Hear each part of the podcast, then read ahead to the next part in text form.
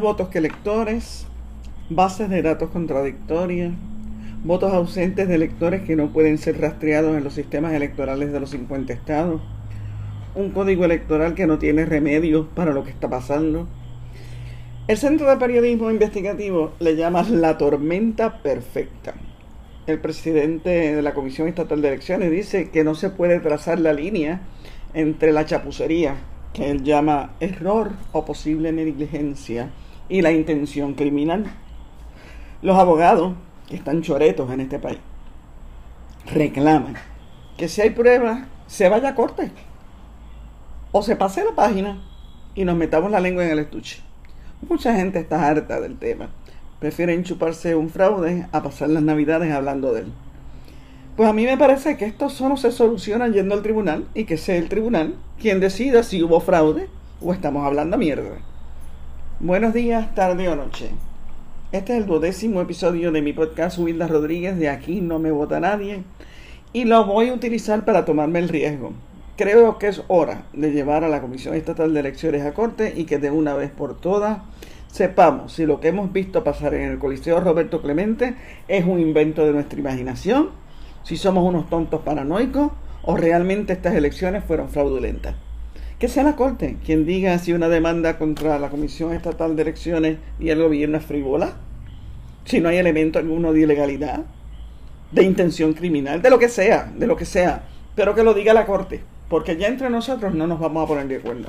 Yo creo también que esa Corte debe ser el Tribunal Federal.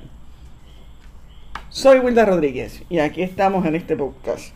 Como les dije, hay muchas opiniones sobre esto. Y yo, pues, he decidido que, voy a discutir esto con la persona que más cerca tengo y con quien eh, discuto estos temas con, con, más intensidad, que es en mi propia casa, con Graciela Rodríguez Martínez. Hola Graciela. Hola Wilda.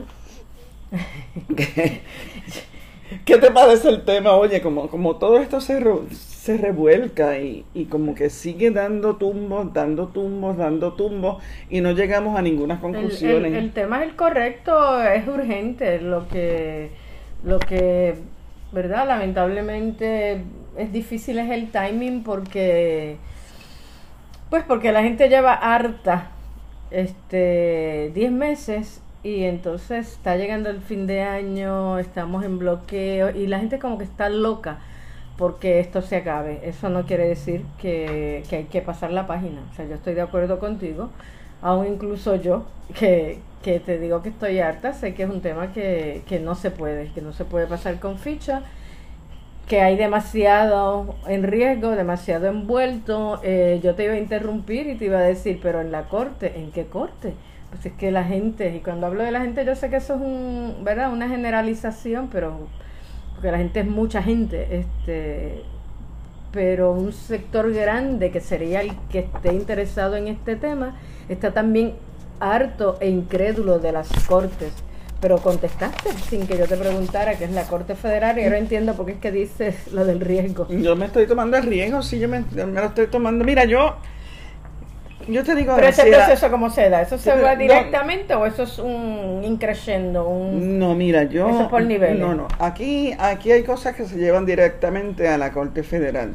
Yo parto de la premisa de que eh, la Constitución de Puerto Rico, que es lo que está en juego realmente aquí, porque la Constitución de Puerto Rico es una ley federal.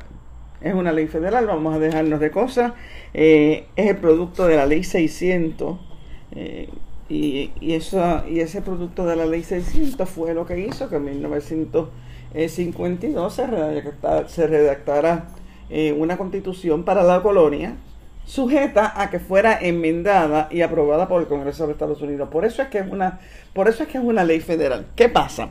Que esa ley federal que se llama la Constitución de Puerto Rico, aparte, que lo he dicho y lo repetiré siempre de su Carta de Derechos, que es una joya, el resto es una constitución que se dedica al sistema electoral y al sistema contributivo. O sea, es una, es una constitución hecha para electores y contribuyentes.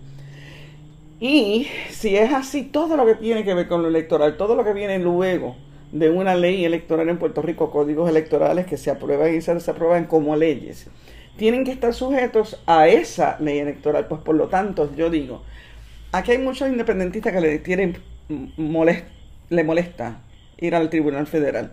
Pero es que estamos hablando de una ley federal. ¿Y, y por qué siempre hay que usar de referencia al independentismo?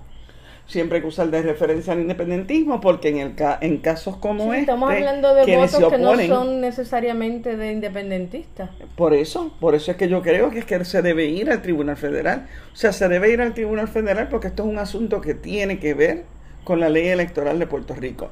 La ley electoral de Puerto Rico está sujeta a la constitución de Puerto Rico y la constitución de Puerto Rico es una ley federal. Por eso es que yo creo que debe ir ahí y que los independentistas se deben quitar de encima ese complejo de, de puros rebeldes y, y, acudir al foro que realmente, porque realmente ir al foro en Puerto Rico, todos sabemos lo que puede pasar en el Tribunal Supremo de Puerto Rico si esto llega. Claro, pero esa era mi pregunta, ¿a qué corte y por qué a la corte? Pero ya hay un caso, ¿no? Sometido o una querella o no sé cómo se llame, que, que Sí, ellos de siguen, Natal, ¿no? Recientemente. Sí, pero ellos siguen pero yo creo que esto tiene el propósito de, de, de, seguir dándole espacio a que sigan surgiendo todos los entuertos que han ocurrido con estas elecciones. Pero yo creo que ya la gente está buscando una resolución. Y aunque esa resolución tarde cuatro años, a mí no me importa. Aunque sea, aunque esté el, aunque el alcalde sea Miguel Ropeno y el gobernador Pedro Pierluisi, eso no lo cambiemos en cuatro años. Y dure esto cuatro años, yo creo que es un asunto que debe resolverse y debe resolverse en las cortes, porque aquí hablamos mucho, ah, de que no vamos, hay mucho miedo de que no vamos porque puede ser una demanda figura. Oye, pues que me lo diga la corte, que me lo diga la corte. Yo te voy a decir, Graciela, yo partí eh, para esta discusión, yo había dejado, este, si, si te diste cuenta durante los últimos días, yo no había tocado más el tema. Me había dedicado eh, a, a escuchar, a leer, y no había tocado más el tema porque porque pensaba que no iba a surgir nada más. Pero entonces viene el Centro de Periodismo Investigativo. Y el Centro de Periodismo es quien trae nuevamente este tema con una profundidad diferente. El, ¿Cómo es que se llama la, la periodista? Vanessa. Vanessa. Marzaña. No recuerdo bien cuál es el apellido de ella. Vamos a buscarlo antes que acabemos el podcast porque esto es importante. Pero de todas maneras, este ese, es, ese reportaje del Centro de Periodismo, que es larguísimo, pero es buenísimo, y yo los invito a que lo lean, es el que dice, y voy a citarlo, el caos con el voto adelantado surgió porque la Comisión Estatal de Elecciones no anticipó ni planificó para la avalancha de votantes que no irían a la urna el día de las elecciones. ¿Por qué? Por la pandemia. Eso se sabía, que había un montón de gente que no iba, le dieron, le abrieron la puerta de votar adelantado y la utilizaron pero no esperaban que fueran tanto, no esperaban que fueran tanto. Eso se sumó a los cambios a la ley electoral de última hora, el código electoral, que fue un código electoral que todos sabemos que fue una cancería del partido en el poder a la trágala. También se sumaron los procesos, ellos lo ponen bien fino, deficientes de gerencia y manejo de datos. Mira, impericia, impericia se llama eso. Y entonces eh, la Corte se metió con una decisión judicial que extendió la fecha de votación anticipada. Y, y otra larga lista de carencias, dicen ellos, en el organismo como resultado de los recortes presupuestarios. Y se creó una tormenta perfecta. Yo, yo no, yo creo que esto es más que una tormenta perfecta. Yo creo que que una tormenta perfecta y que hay que llegar a una determinación si realmente esto ha sido, pues, pues mira, algo que pasó y que no lo podemos evitar porque somos brutos, porque somos deficientes, porque no sabemos hacer las cosas, o sencillamente realmente aquí hubo una intención de fraude y hubo fraude. Yo creo, yo lo he dicho anteriormente y lo repito, el fraude no tiene no tiene necesariamente que ser constitutivo de delito, no tiene, no tiene que constituir un delito. Hay fraudes que, eh, depende del país, son fraudes que, que, nunca llegan a las cortes porque no son delitos, pero no tienen que ser delito para ser fraude. Puede ser fraude sin ser delito. Entiendo. Mira, Este, Vanessa Colón Almena, la hermana Colón de, Almena. Sí, hermana de Pedro. Es que yo tengo, que sepa, que sepa quien me oye, que yo tengo una dislexia. Vanessa Marzán es la de Mujer Emprende y yo, o sea, Pero yo, yo sabía puedo, que era yo como puedo Almena, pero- hacer, yo puedo hacer cuentos aquí de, de nombres que yo he switchado, que es una cosa, o sea, No, eh, no, tú tienes unos cuantos cuentos. de- lo- tú sabes, de, Bien bueno. de combinar nombres que no me quiero para nada. Bien bueno. Vanessa Colón Almena, excelente trabajo. Pues por eso es que yo creo que realmente esto debe llevarse a una determinación y esa determinación solamente la pueden hacer ahora mismo las cortes. Vamos a ir una pausa y regresamos enseguida.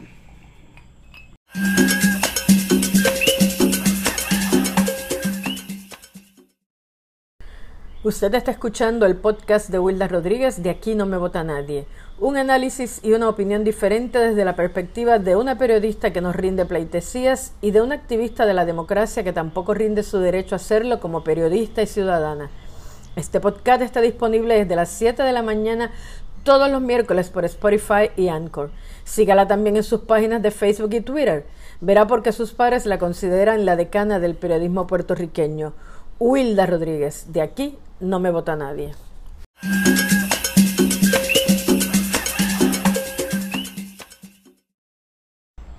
Y aquí estamos de nuevo con ustedes. Soy Wilda Rodríguez y estoy con Graciela Rodríguez Martino. Martino. Martino, Y con mi hijo, que con- está aquí al lado. Con mi hijo que está Con aquí al lado. Mala y Salchichín que se están portando mal. Bien mal en estos días, Ave María, están alzados, yo no sé. ¿Serán las navidades o son, son Grinch? Son Grinch.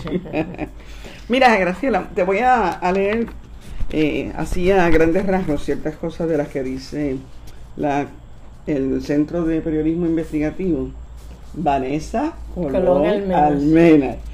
Para, para que tú veas a lo que yo me refiero cuando te digo que esto está mucho más allá porque el fanatismo por un lado y eh, la, la creencia esta de que eh, hay una paranoia entre muchos de nosotros que no queremos pasar la página, pero que aquí no hay nada que ocultar, que aquí no hay fraude, que aquí no hay elementos de fraude, que esto, oye, si esto es normal, que venga Dios y lo vea. No, yo creo, yo creo que muchas de esas cosas las hemos normalizado, pero, pero la población no las sabe. Este, yo leí el, el reportaje y lo que hicieron es poner en orden, o sea, uno leía distintas fuentes y uno leía distintos políticos y uno eh, leía las peleas entre un comisionado y otro.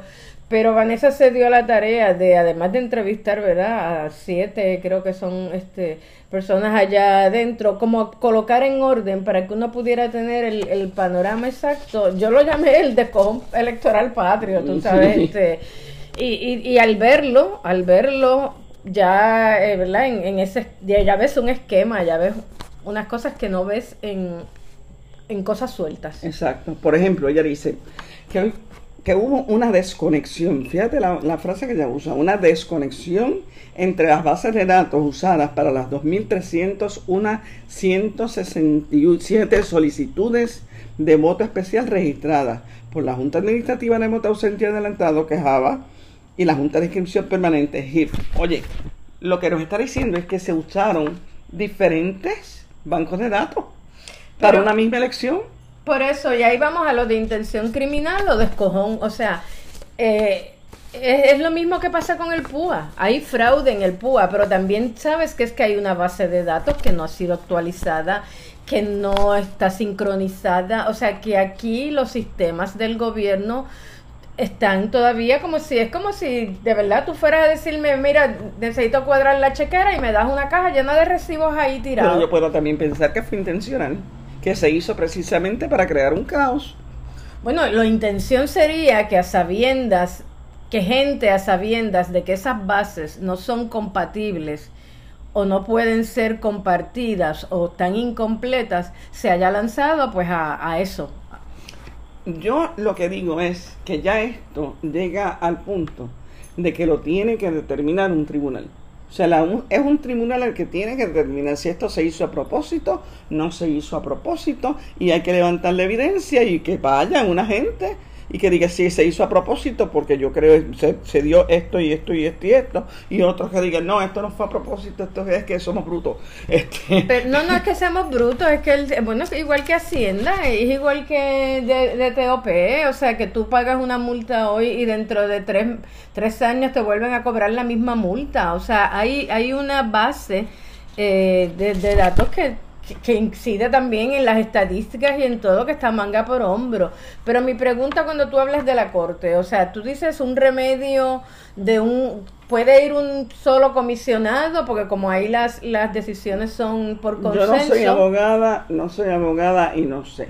Pero yo sinceramente creo que llevar... yo creo que aquí el movimiento Victoria Ciudadana debe tomarse, si ha sido el que ha tenido la iniciativa hasta ahora de revelar todo esto y de darnos a nosotros los datos suficientes para creer que sí hubo fraude.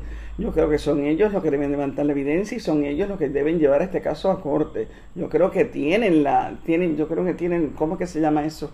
Que dicen los abogados, que tienen la, eh, el, peso, eh, que, que, pueden hacerlo, son los que tienen el, el, ah, eso tiene una frase, pero ahora se me olvidó.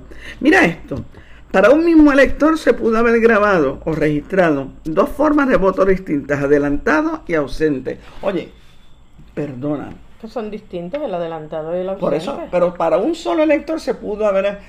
Y eso, hay formas de hacerlo según el artículo de Manesa. Se pudo haber hecho por sencillo error, se pudo haber hecho porque en la misma, eh, en la misma solicitud, solicitud de voto adelantado habían, eh, preguntaban dos veces qué tipo de voto tú querías hacer y cómo lo querías hacer. Por lo tanto, eso en la misma papeleta donde te solicitaban, donde tú solicitabas cómo votar, se podía prestar a qué? A confusión.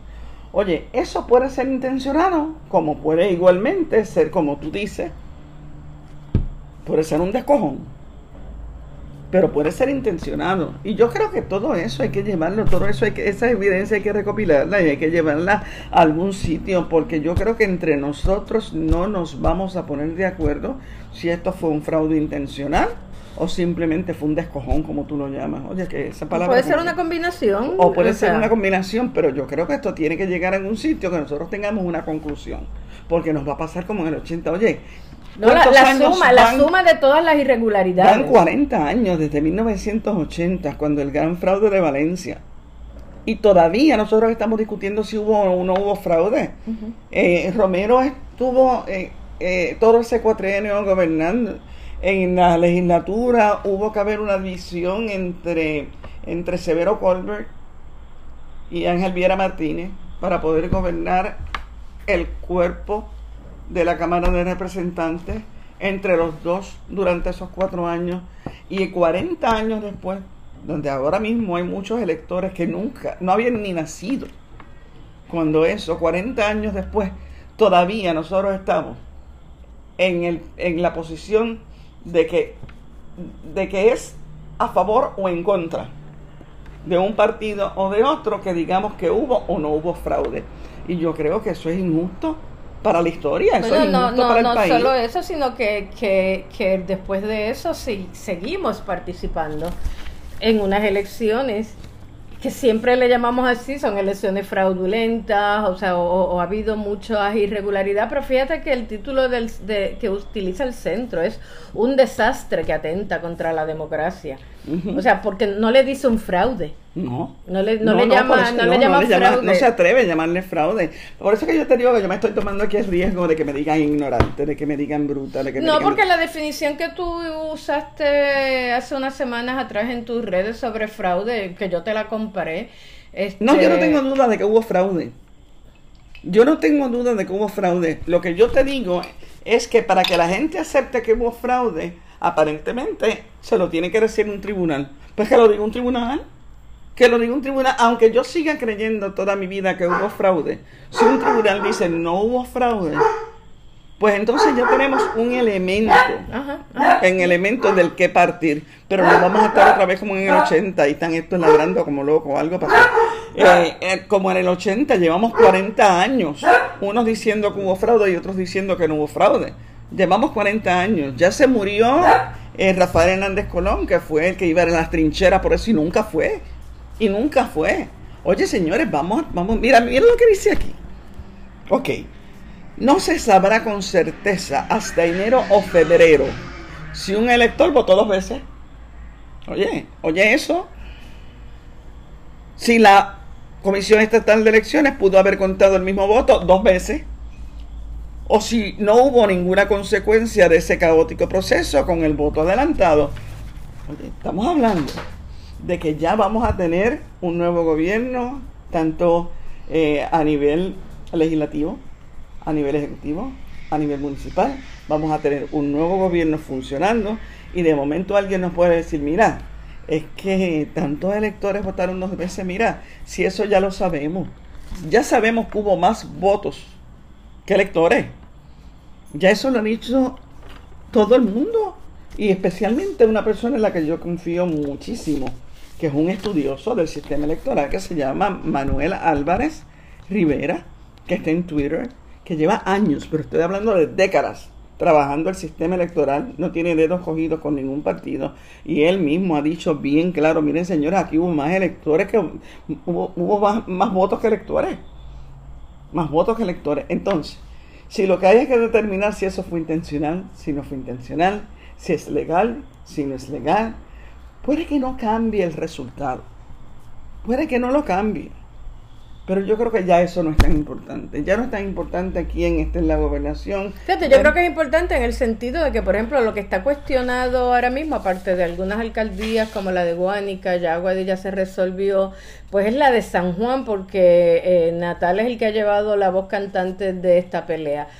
Pero tendría que ponerse en entredicho la gobernación, que tendría que ponerse en entredicho todos los resultados eso sí, la, eso sí, la decisión de un tribunal, eso primero si llega a un tribunal y luego si la decisión de un tribunal dice que hubo fraude. Pero acuérdate que esto puede estar ahí años, esto puede llegar hasta el Supremo y puede estar ahí años sin que se decida. O sea, realmente yo creo que aquí lo importante es que se lleve, es que se lleve y que, y que en algún momento haya una determinación que no tengamos que esperar 40 años más para estar peleando por la misma vaina. Pero yo todavía no tengo claro cuál sería el caso a presentar. O sea, yo tampoco lo tengo si claro. Porque si las sumas de irregularidades son tantos, o sea, por ejemplo, Natal lo que plantea es que se vuelva a votar los adelantados, o sea, eh, y entonces atentas contra los que votaron bien, o sea, es un realmente es un rollo al que uno no les ve salida y yo creo que por eso es que la gente no es que ha querido pasar la página, es que es que es que yo creo que mucha gente también participa a sabiendas de que, de que, es hay fraude. Sí, pero si es que yo te lo digo que si es que desde ah. chiquita, o sea, pero si es que, para empezar, digo, yo no me voy a poner a esos niveles, ¿verdad? De decir que en la colonia todo es ilegal, porque la colonia por, de por sí ya es ilegal. Por tanto, las elecciones en una colonia son ilegales, pero lo que te digo, o sea, yo no he escuchado de una, de una sola elección donde cosas como estas no se dan. Yo creo que lo distinto en este momento es que está cuestionado. Que está cuestionado, te digo, yo recuerdo en mi barrio, Jerón no votaste, Jerón no votaste, era un señor bien chiquitito que era el comisario de barrio popular y, y, y, Jerón le pagaba entre 10 y 15 pesos a los populares por ir a, para que fueran a votar, los borrachines, esto, lo otro, y él pues se dedicaba a eso. Y, y, se entusiasmó tanto en estar buscando gente que llegó tarde al, al, al, colegio, llegó después de las 3 de la tarde y no lo dejaron entrar. Y en el barrio, porque pasó por frente a casa, y mi hermana, que mami, papi por poco, por poco la, no voy a decir la mata, ¿verdad? Porque es una exageración, mi hermana le gritó, Gerón, no votaste. Pues en casa eran PNP.